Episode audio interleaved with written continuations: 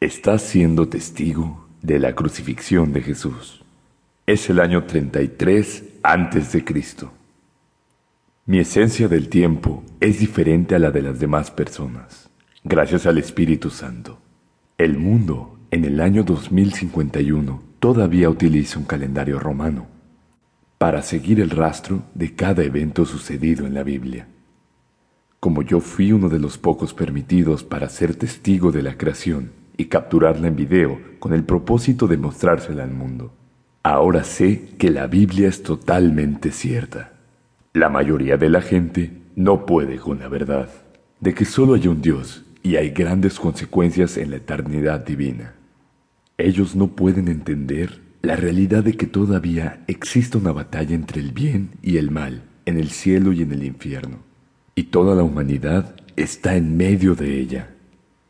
Ellos no pueden manejar la verdad cuando se les explica, tampoco cuando se les escribe. Y para algunos, los videos que hago no son suficientes. Es una tragedia saber que 150 mil personas que mueren van al infierno.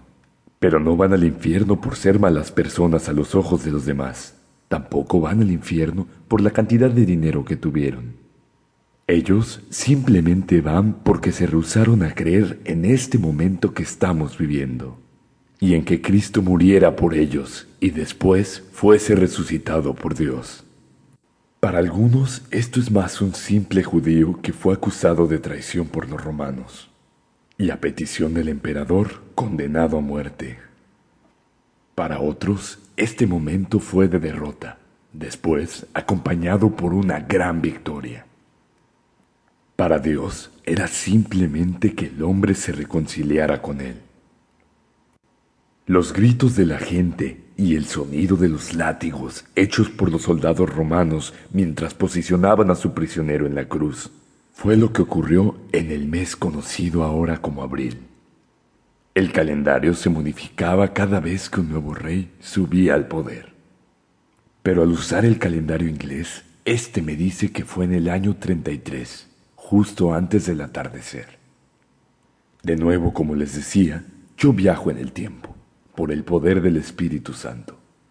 Yo, como líder de los viajeros del tiempo, les puedo decir que como los chicos que escribieron Regreso al Futuro, aunque fuese una gran película, no es así como funciona verdaderamente viajar por el tiempo. Pero bueno, volveremos a eso después.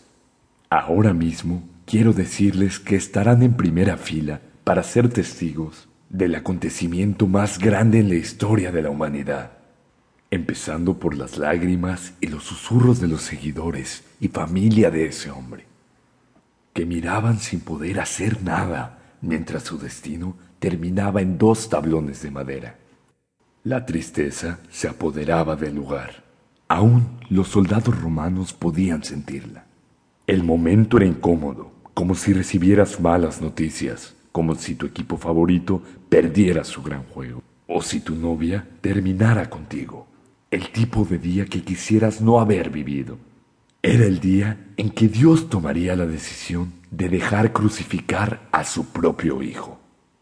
Mientras la cruz de Jesús era levantada y puesta en su lugar, mucha gente ni siquiera podía mirarlo a los ojos.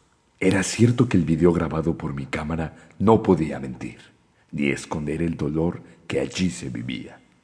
Vuelvo a decirles, cada momento escrito en la Biblia es totalmente cierto. Mientras miraba a Jesús, tenía tanto miedo que Él mirara directamente hacia mí. Duele verlo así, ver a Jesús tomar todos los pecados de la humanidad él solo. Sé que cada persona en este mundo merecería estar en esa cruz, pero no él, aunque así lo decidió.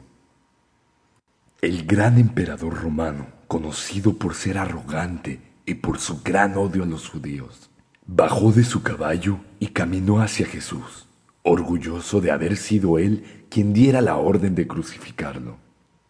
En su entrevista conmigo, me dijo que era más para hacer la paz entre Jerusalén y Roma haciendo quedar a Jesús como el delincuente, porque él sabía los poderes que él poseía.